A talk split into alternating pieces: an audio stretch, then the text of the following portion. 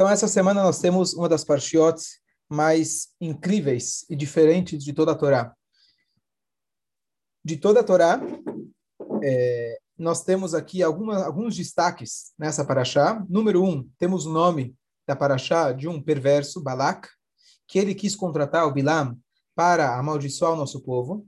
E todo o relato, praticamente, da nossa paraxá é um, uma narrativa que aconteceu entre dois gentios, entre dois goim perversos, e nós não temos nenhuma testemunha, a não ser o próprio Hashem, que ele colocou na Torá para a gente essa história. Diferente das outras histórias que aconteceram com os nossos protagonistas, e foi relatada, foi é, ditada por Hashem, escrita por Moshe, mas aconteceu com Moshe, aconteceu com o nosso povo, essa passagem foi inteiramente distante do povo judeu. Ninguém escutou, ninguém viu, mas essa é a passagem, na verdade, descrita na Torá, que nós temos a maior, as maiores profecias do, em relação ao futuro do nosso povo, estão nessa paraxá. E elas foram justamente proferidas por uma pessoa, podemos chamar de umas pessoas mais baixas de moral, de ética, que já houveram, já houve na nossa história. Por quê? Porque a Torá conta para gente que não houve e nunca haverá um profeta tão grande quanto Moshe dentro do povo de Israel. Dizem nossos sábios, de fato, Moshe Rabbeinu foi o maior de todos os profetas. Nunca houve e nunca haverá um profeta tão grande como ele no povo de Israel. Mas fora do povo de Israel, sim teve, e foi Bilam. Então, nós temos uma pessoa que ele tinha o, o, o nível espiritual, o nível é, de profecia tão grande quanto Moshe, que foi esse Bilam. E apesar de ele ter um potencial espiritual tão elevado, não houve talvez uma pessoa tão baixa quanto ele. Ele era uma pessoa que o Porquê Avó escreve para nós que ele buscava dinheiro, ele buscava o kavod, ele buscava seu próprio, é, seu próprio, sua satisfação pessoal, ao ponto de, inclusive, alguns dos comentaristas trazem que a mula, que a gente vai descrever a história dele, servia de, de dia como uma mula que carregava e à noite servia para outros serviços, é, como se fosse literalmente uma parceira dele. Então, a que nível ele chegou?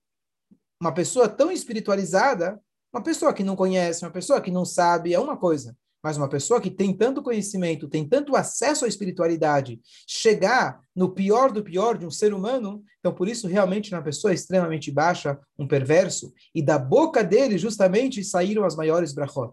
Então é isso a gente vai analisar algumas passagens dessa paraxá, tão incrível e tão diferente.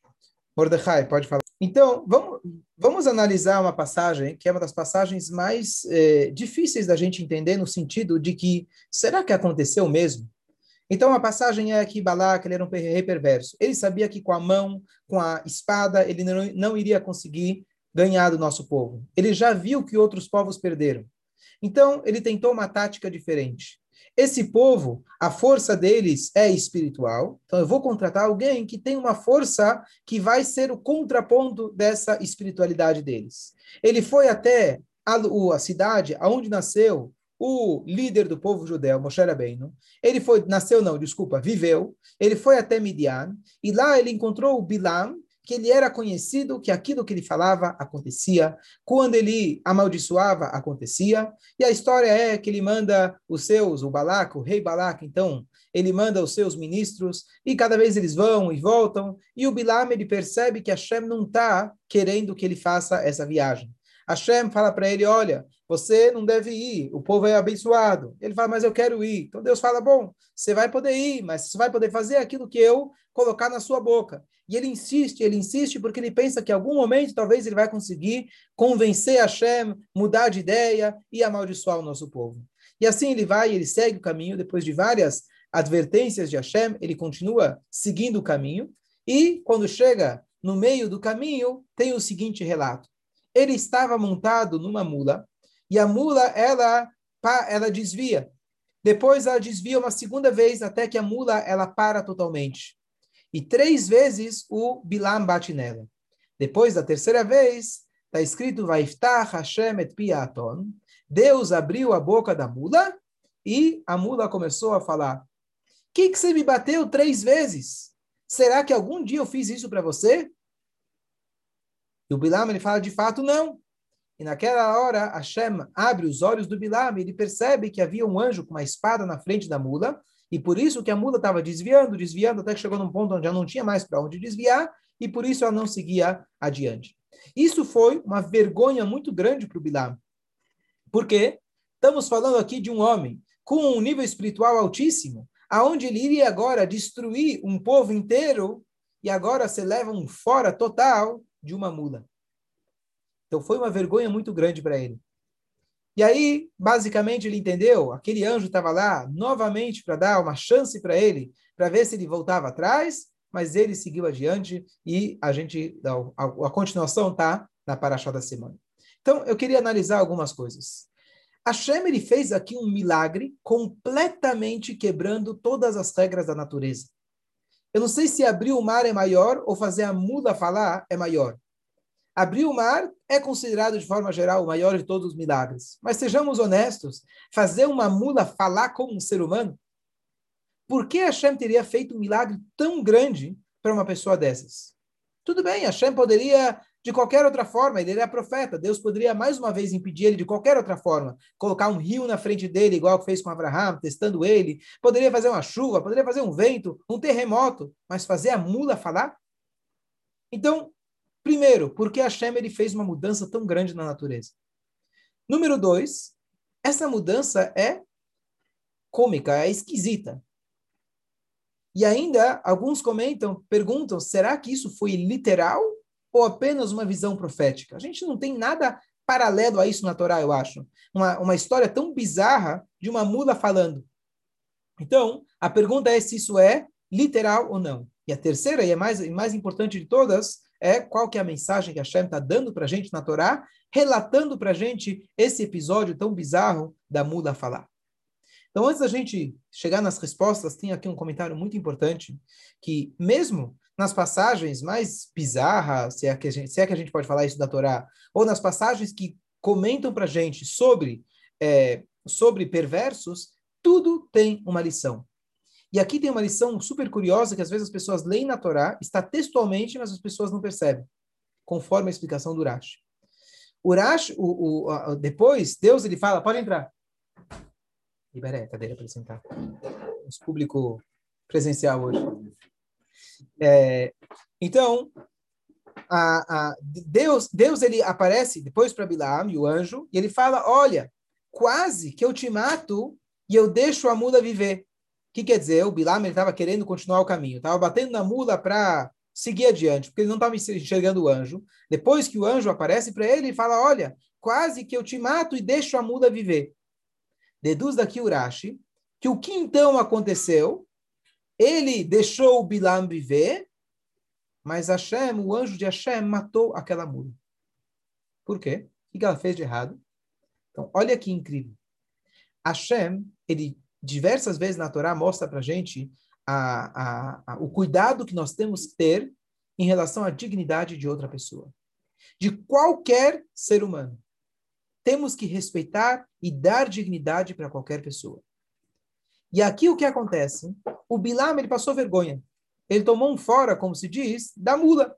Por quê? Ele era um profeta de Deus e a mula viu o que ele não viu. A mula falou e ele não conseguiu enxergar. Então o que, que Hashem fez? Hashem matou aquela mula. Para que ninguém um dia apontasse e dissesse: Olha essa mula, ela foi aquela que deu um fora no Bilam. Foi aquela que botou moral no Bilam. Poxa, por que não? Qual o problema? O Bilam é um perverso. Está escrito que a gente tem que acabar com os perversos, tem que acabar com o nome dos perversos. Mas a dignidade de uma pessoa, a gente sempre tenta preservar. Na maioria dos casos, tem a exceção de Amalek, etc. Por que, que a Torá está ensinando para que, que a Torá está ensinando para gente que envergonhar uma pessoa, mesmo que da forma mais indireta, que seria, no caso, ter aquela mula, e alguém talvez olhar para a mula e disser, ah, essa foi aquela que envergonhou Bilam, Deus poupou ele disso e preferiu tirar a vida daquela mula. Então, a mensagem para a gente aqui, nós não temos problemas com mulas normalmente, mas sim, às vezes a gente quer de forma direta ou indireta dar, às vezes, envergonhar uma pessoa. E olha como a Hashem ele preferiu matar a mula do Bilam, da pessoa mais perversa, a caminho de fazer a coisa mais errada, que seria amaldiçoar o seu povo querido, Hashem ele preferiu preservar ainda a dignidade dele. Então, quanto mais nós devemos ser cuidadosos com a dignidade de qualquer ser humano, sim, que, que a gente deve realmente ter o cuidado máximo de é, ter esse, é, de, de, de preservar a dignidade da pessoa e nunca envergonhar qualquer pessoa. Essa é uma primeira lição desse episódio. Voltando então Mas... aqui. Então, é, voltando aqui à história da mula, o Bilam, ele continua a sua jornada apesar de tudo. Então aqui tem duas mensagens muito bonitas, que é isso que eu queria transmitir no show de hoje. A primeira, por que Hashem ele fez toda essa mudança de fazer com que a mula ela falasse? Aqui a gente vê mais uma vez que Hashem ele é um pai. E não somente para o povo judeu, que Hashem tem esse amor especial, que Hashem escolheu a gente de todos os povos, Hashem ele sempre dá para a gente mais uma chance. Mais ainda, antes da gente pecar, vamos parar e pensar na nossa cabeça, antes da gente tomar uma atitude que nós sabemos que está errada, muitas vezes temos sinais divinos para precar a gente. E a gente tem que estar alerta e pensar: será que o que eu vou fazer, eu devo fazer mesmo? Às vezes a gente está prestes a fazer uma coisa errada. Eu ia ligar para alguém e brigar, justo eu liguei e estava ocupado. Será que você não teve agora mais uma chance de repensar naquilo que você ia fazer? Você ia fazer um negócio que não era um negócio 100% kasher. Estou chutando exemplos. E aí você teve uma oportunidade de voltar atrás. Aproveita esse barco e perceba que às vezes a Hashem dá para a gente mais uma chance. A Hashem é como um pai que ele faz de tudo para conseguir evitar que seu filho erre. E quando a gente trata de um amor paterno, um amor, um amor fraterno, um amor materno, um pai e uma mãe fazem coisas pelos seus filhos que são absolutamente contra qualquer lógica. Pode ser uma mãe que vai entrar num hospital, Deus nos livre, e vai brigar com os médicos. Pode ser um pai que ele vai gastar todo o seu dinheiro para salvar a vida do seu filho, coisa que não faria para ninguém. Mas quando se trata do seu filho, ele faz qualquer coisa, quebrando qualquer lógica, qualquer regra, qualquer coisa que ele faria sob circunstâncias normais. Hashem, ele dá para a gente uma primeira lição aqui. Eu até faço burro falar para você, mas, por favor, você tem agora mais uma chance de voltar atrás. Esse é um lado da, da equação.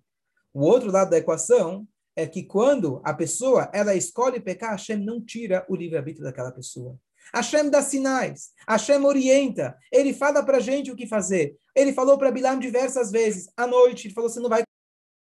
Recebido? Opa. Ok, voltou. Vocês estão aí? Estamos. Estamos sim. Ok. Voltou a internet. falei para o pessoal que está presencial aqui que isso não acontece quando você está presencial. Estão todos convidados. Com Quem é o pessoal presencial? Quem é o pessoal? Nossa, Posso mostrar? Passou perfume hoje? Estamos aqui o Moisés Mizrahi e nosso querido Yosef. Ok. Legal.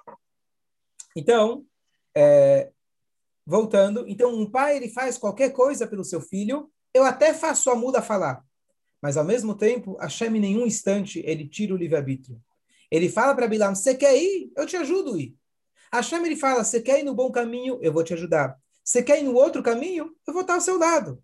Eu vou estar ao seu lado, não vou te abandonar, e se você quer, eu até te ajudo para o mau caminho. Hashem ele fala, às vezes uma pessoa ele começa a ir para o caminho errado, ele começa a ver que ela tem sucesso. Bom, tá vendo? Deus gostou que Deus gostou? Deus ele dá para a gente o total livre-arbítrio para a gente fazer as nossas escolhas. Se é esse caminho que você escolheu, tudo bem, estamos aí. Então, essa é a primeira lição dessa passagem. Um pai, ele faz qualquer coisa para poder salvar o seu filho. Mas, no final das contas, o filho tem o seu próprio livre-arbítrio. Essa é a primeira passagem. Tô vendo? Vamos passar Vamos passar para a segunda, para a segunda lição muito bonita também. Hashem, ele dá para cada um de nós Hushim, se fala em hebraico, talentos. Não tem duas pessoas iguais, não tem duas pessoas com os olhos, com a íris igual, com a sua marca digital igual, não tem com a voz igual, nenhuma, nenhuma pessoa pensa igual e cada um é uma peça indispensável do quebra-cabeça que a Shem colocou a gente aqui nesse mundo. E aqui tem uma coisa super especial, super interessante. Cada um de nós tem um talento ou vários talentos diferentes. Algumas pessoas, incrivelmente, têm uma memória incrível. Tem pessoas que têm um dom para música incrível, e assim por diante.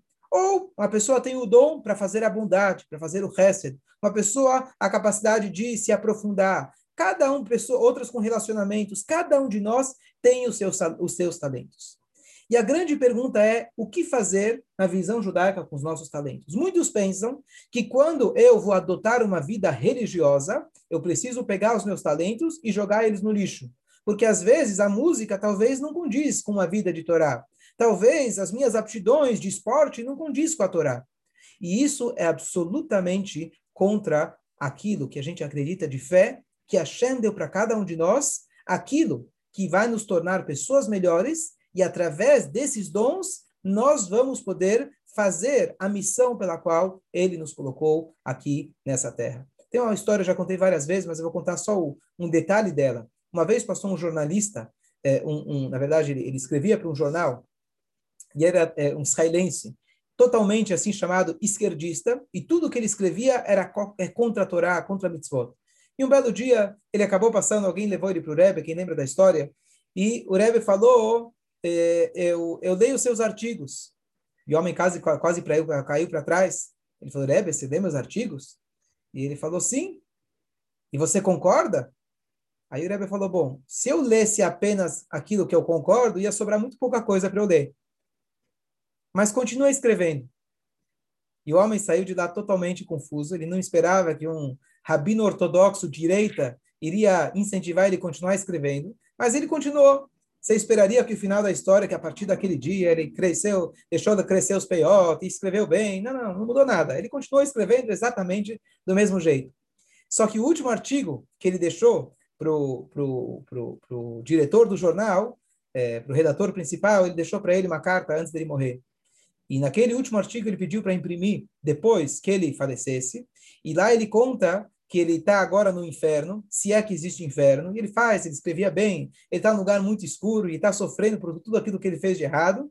Mas no final do túnel ele vê uma luz. E aí ele relata aquele dia que ele esteve com o Rebbe, aquela luz no final do túnel, que foi aquilo que deu uma esperança para ele, deu uma luz, deu uma fez ele perceber quem ele é e assim por diante. E ele termina o artigo, artigo dizendo Regards from Hell, né? lembranças do inferno. Esse é o resumo da história. Mas basicamente, ah, eu esqueci o detalhe mais importante dessa história, que ele perguntou ao Rebbe, né? Como assim? Você está me dizendo para eu escrever? E o Rebbe falou para ele, se uma pessoa foi é, é, é, um talento, foi dotada de um talento especial, ela tem a obrigação de usar esse talento. A gente não é, não é para a gente retirar dessa história que se eu estou usando talento de forma negativa, é essa história. Não. O Rebbe conseguiu despertar uma pessoa que estava completamente apática, né, cética a tudo isso. O Rebbe conseguiu tocar na essência dele. Por quê? Que se Hashem ele deu para a gente um talento, nós temos o dever, a obrigação de usar ele e, obviamente, usar ele da melhor maneira possível. O que, que acontece? O Bilam, ele tinha um talento super especial. Ele tinha profecia igual a Moshe Rabbeinu. Os talentos, muitas vezes, fazem com que a gente perca a nossa cabeça. Quantas pessoas não entraram na música, na arte, e eles perdem completamente a noção. Porque eu sou muito bom, eu sou muito bom, todo mundo dá grande ibope para essa pessoa e a pessoa se perde com o talento. Por quê? Porque a pessoa atribui o talento à sua conquista. Ele não percebe que a inteligência que ele tem, a facilidade que ele tem, é simplesmente um presente de Hashem. Hashem chega e fala para Bilam: Meu caro Bilam, você está com a cabeça nos céus. Você consegue ver Hashem, em outras palavras. Mas isso não é, não é de forma nenhuma atribuído aos seus méritos. Você quer ver? Eu pego esse talento e eu coloco numa mula. A mula é capaz de ver o anjo e você não é capaz de ver o anjo.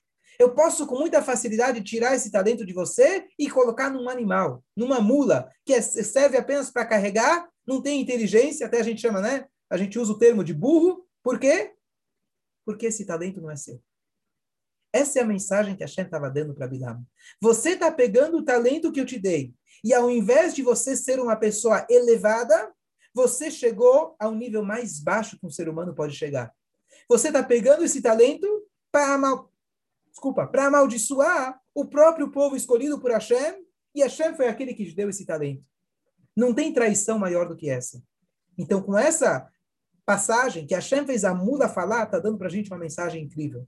Os nossos talentos nos tornam mais obrigados, trazem para a gente não méritos, trazem para a gente mais obrigações. É isso que um talento ele faz. Por isso a gente encontra que está escrito que Moshe Rabbeinu era o homem mais humilde da face da terra. O homem que humilde mais mais humilde da face da terra. Por quê? Porque ele conhecia os seus talentos. Quando uma pessoa acha que é humildade, você toca música? Não, não toco. Você é inteligente? Não, sou meio burro. O que a pessoa está fazendo? A pessoa não está reconhecendo o seu talento. E dessa forma ele se torna isenta. Já que eu sou burro mesmo, não preciso estudar. Já que eu não sei tocar, não preciso usar esse talento. Não, Moshe não sabia que ele era profeta. Moshe não sabia que ele carregou o povo e liderou o povo com a melhor maneira possível por 40 anos. Ele recebeu a Torá, ele tirou o povo do Egito. Hashem designou ele para isso. Mas o tempo todo ele estava consciente de que isso foi igual à boca do burro. Hashem tirou isso da de cima e colocou na boca dele. Isso não é devido às minhas conquistas. Se Hashem quisesse, ele poderia transferir isso para qualquer outra pessoa. Isso não é meu. Essa outra pessoa talvez mereceria mais. Essa outra pessoa talvez faria melhor do que eu. E essa é a grande é, é, é, inteligência que nós devemos ter, essa sacada, essa percepção, que as nossas conquistas, os nossos talentos, eles são um presente de Hashem. E sim, eles obrigam a gente muito mais do que eles dão é, é, ibope para gente, que dão para gente honra e assim por diante. Isso é um presente que a gente tem que sempre lembrar. Então, se alguém fala para você, uma, olha que coisa interessante, estava dando curso falando sobre humildade e é, humildade e orgulho há pouco tempo atrás. E um jovem, menino, ainda está na escola, ele perguntou, fez a seguinte pergunta: Vamos dizer que eu tirei 10 na prova, tirei 9,5, e meus amigos querem saber minha, minha nota. Eu falo ou não falo? Eu minto? O que, que eu devo fazer? E eu falei para ele o seguinte: uma vez eu tinha uma discussão com uma, uma, uma, uma conversa com um amigo meu, e ele, ele, ele falou isso que eu achei super interessante. Quando alguém pergunta para você quantos anos você tem, olha, eu tenho 45. Eu tenho 45. Esse é o fato. Não é mais, não é menos. Não é porque eu fiz alguma coisa por isso. Eu simplesmente nasci. Você não fez nada por isso. Simplesmente essa é a sua idade. Quando alguém pergunta para você quanto você tirou na prova, não faz diferença se vai falar ou não vai falar. Isso depende do contexto, depende se vale a pena, depende se alguém vai se sentir mal por isso ou não. Mas quando alguém te pergunta quanto você tirou, eu tirei 9,5. Não é bom, não é ruim, não é mérito, não é. É simplesmente você perguntou um fato.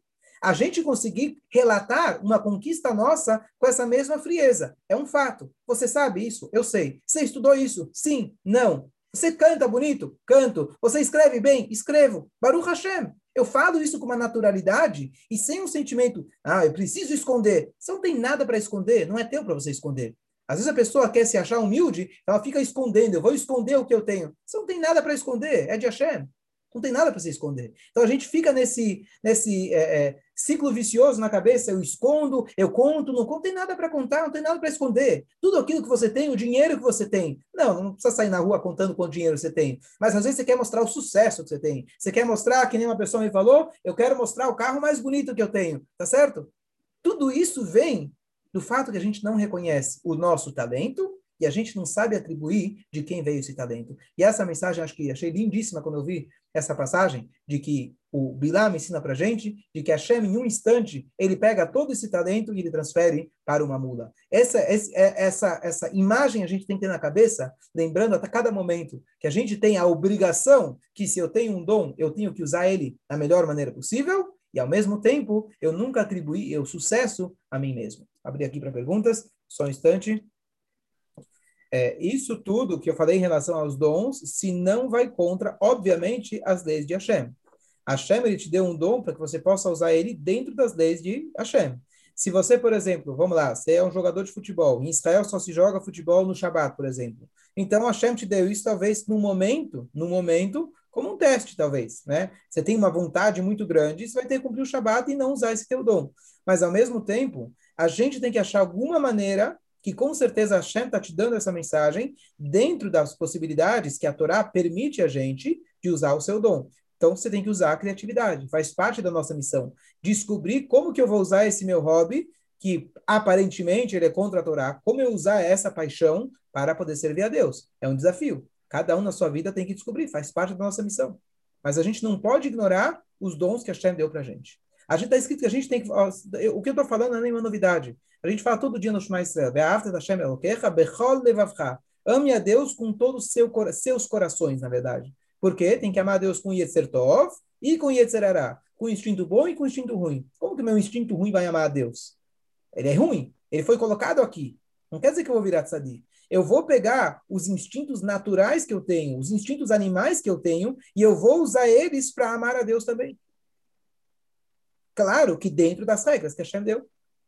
Se você, no momento, não vê como usufruir isso de acordo com as leis da Torá, ok, deixa de lado por enquanto. Mas em algum momento, você vai ter que usar isso de uma maneira que seja produtiva, que seja construtiva.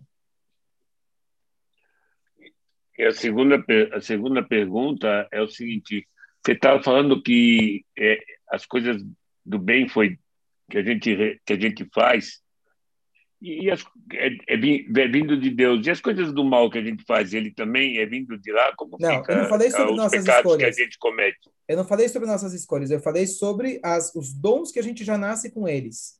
Muitas vezes, não estou falando não, aqui depois o que, disso. eu fiz. Então, a sua pergunta é, por um lado, a gente fala que Hashem quer que nós sejamos nós mesmos. A famosa história do Rabzushi de Anipoli, ele falava, eu não estou preocupado que quando chegar lá em cima, Deus vai, vai me perguntar por que, que eu não fui Moshe, por que, que eu não fui Abraham. Eu estou preocupado que Deus vai me perguntar por que, que eu não fui Zusha. Eu tenho que ser o melhor de mim mesmo. Ao mesmo tempo, a única inveja permitida é a inveja chama Kinat Sofrim, a inveja de Sofrim. Sofrim seria, sofrer é o escriba, mas na verdade era aqueles que escreviam a Torá, aqueles que passavam a, a, a tradição da Torá para frente, ou seja, os sábios. Ou seja, inveja de sábios. Poxa, você estuda mais, você sabe mais do que eu, então isso me obriga a crescer. Então, é uma competição positiva. Então, como que a gente equilibra as duas coisas? Então, na verdade, a gente tem que ter esse equilíbrio. Por um lado, eu posso olhar para você e falar, eu olho para o Moshe Rabbeinu e falo, uau, esse homem conseguiu chegar no nível mais elevado possível. Tem uma frase que diz que a gente tem que olhar para os patriarcas. Não tem pessoas mais elevadas que eles, que levaram uma vida completamente, como se diz, é, é, dedicada a Hashem, num nível que a gente não consegue nem imaginar. A pessoa deve almejar e dizer, quando as minhas atitudes vão chegar próximas das atitudes de Abraham, Isaac e Yaakov. Mas, ao mesmo tempo que eu tenho que almejar crescer, eu tenho que conhecer a minha realidade atual. Um crescimento saudável é eu consigo olhar qual que é o meu destino, qual que é a minha estrada lá para frente, mas eu tenho que também olhar a minha velocidade. Eu tenho que saber onde que eu estou na estrada. E é isso a gente não pode perder o foco. Eu tenho que saber que eu tenho muito mais para crescer, porque se eu sou descendente de Abraão, Isaac e Yaakov, eu tenho potencial como eles, mas ao mesmo tempo eu tenho que saber que existe a minha limitação. Eu não posso impor sobre minha limitação. Eu não sei quanto potencial eu tenho, você achando que te deu um carro, mas ele não te falou, você não sabe até que limite chega a velocidade dele. Você imagina que você não vai conseguir, conseguir chegar na velocidade de um avião. Estamos aqui usando a analogia de Abraão, Isaac e. Mas enquanto você não, não chegou, o carro começou a dar uma, uma travada, você tem que continuar indo. Então, a gente tem que ter pessoas que elas são, para gente, o fenômeno. Se olha, você vai ensinar futebol para alguém, você vai falar, olha, vai contar para ele do Pelé. O que adianta? Você sabe que você não vai ser o Pelé. Sim, mas eu tendo o Pelé como modelo, eu sei, eu tenho uma, eu tenho um objetivo aonde eu posso chegar. O Pelé era um ser humano igual eu, ele tinha duas pernas igual eu. Então eu posso me melhorar muito mais. Então temos que ter esse equilíbrio. Sim, eu não posso minha vida inteira me culpar, poxa, eu achei que eu era um tzadik igual a Moshe e eu acabei pecando. Não, sejamos honestos, olhamos no espelho quem somos. Mas, ao mesmo tempo, a gente tem que ter uma visão muito mais elevada. Eu posso ser muito maior daquilo que eu posso imaginar, daquilo que eu imagino que eu sou. Então tem que ter esse equilíbrio entre as duas coisas. Então, o, o, o que Rabzushi falou, ele não falou assim: olha, eu não tenho medo que vão me perguntar por que não fui Abraham Avino. Eu tenho medo que vão perguntar por que não fui Zusha, é menor. Não. A, a, exigência minha é muito maior. Eu dizendo que a Shem espera de mim que eu seja o Zusha, eu tenho que me conhecer muito bem. Não adianta eu culpar o outro, não adianta eu olhar para o outro. Eu tenho que olhar para o meu potencial e eu estou com medo, entre aspas, que talvez eu não consiga explorar ele até o final. Então é uma obrigação muito, muito maior. Então, ao invés de olhar para o outro, eu olho para mim, mas não olhar para mim, ah, eu sou limitado. Não, a Shem te deu um carro e ele não te falou até onde é o limite. Então, você tem que cada dia tentar e bater o teu recorde, bater teu recorde, bater teu recorde. Lá em cima, depois vão fazer os cálculos. Teu papel aqui é você produzir. Lá em cima, depois vão saber se você vai poder. E, aliás, uma coisa curiosa, o que, que é o Gainom? O que, que é o purgatório? Cadê a Slove, que a gente conversou semana passada, no último shiur? Gainom. Uma das coisas que é o Gainom, a gente fala de fogo, são tudo analogias, né? Não é um mundo físico. Mas uma coisa muito interessante que é trazido, o que é o Gainom? É, o que é o Geinom? Então, o Geinom é a pessoa enxergar. Vamos usar o exemplo do carro. Você tinha na mão uma Ferrari e você andou com uma bicicleta. Isso é o Geinom. Você vai poder se enxergar e você vai, você vai poder ver o teu potencial completo, cheio. O que que, o que que você poderia ter feito da sua vida? Olha quanta coisa a Shem te deu como oportunidade e você vai ver quanto desse copo você encheu. Não existe sofrimento maior do que isso. Não existe sofrimento. Não. Isso seria isso seria o nome da pessoa. É você enxergar não que a Shem vai uh, usar um fogo e vai queimar você, tarará. Você vai perceber, uau, Olha quanta oportunidade eu tive. Eu estava como aquele cara, né? Você estava com um milhão de dólares na mão e você tem, tem uma história. Um cara ele ele ele ele, foi, ele recebeu uma, uma, uma passagem de trem, ele comprou e depois ele não estava acostumado, ele foi lá junto com os animais, na carga dos animais. E alguém chegou e falou para ele no meio da viagem, falou: "Poxa, você está com uma viagem de primeira classe, está sentado aqui nos animais?" Então não é o desconforto dele estar nos animais. Ele para e pensa: "Poxa vida, eu, tava, eu poderia ir de primeira classe, fui com os animais. É isso que é uma das coisas que passam para a gente. Ó, o vídeo da nossa vida lá em cima é você poder realmente enxergar quem você poderia ser e quem, quem de fato você foi. Isso sim a gente tem que ter sempre como uma, uma um norte na nossa frente. Tentar sempre, é, é, é, é como chama, bater o teu, bater o teu recorde para tentar se superar. Tentar se superar porque a Shem não colocou para a gente limites. A gente não sabe qual é o limite. Então a gente tem que sempre tentar bater mais um recorde, bater mais um recorde. Só o segundo da verdade. Mundo da verdade significa um mundo onde você enxerga quem você realmente era. Fala. Dúvidas? É... A, a, diferença entre quando a pessoa em vida percebe, poxa, poderia ter tido uma infância diferente, uma juventude diferente, é enquanto a vela está acesa, acesa, ainda dá para consertar famosa passagem da Nachman de Bresta, etc. O que, que significa isso? De que em vida nós ainda temos a capacidade não só de preencher a segunda metade do copo, ou quanto for anos de vida que nos sobra, com a nossa transformação e chuvá, a gente consegue entender ainda em vida que tudo aquilo que aconteceu me trouxe uma chuva muito maior e retroativamente eu transformo meu, meu passado também. Isso nós temos a força de fazer. Agora, depois que terminou a feira, ou seja, depois que a pessoa já desce, já sobe para o próximo andar, aí realmente é uma decepção muito grande, porque agora você já não tem mais o que fazer. Então, essa é a diferença. Então, em vida, a gente não tem que viver triste por aquilo que aconteceu. Não, a gente tem que encarar, aconteceu o que aconteceu, agora eu tenho a força de transformar. E a chuva, sim, transforma todo o meu passado. Mas, e Rabino,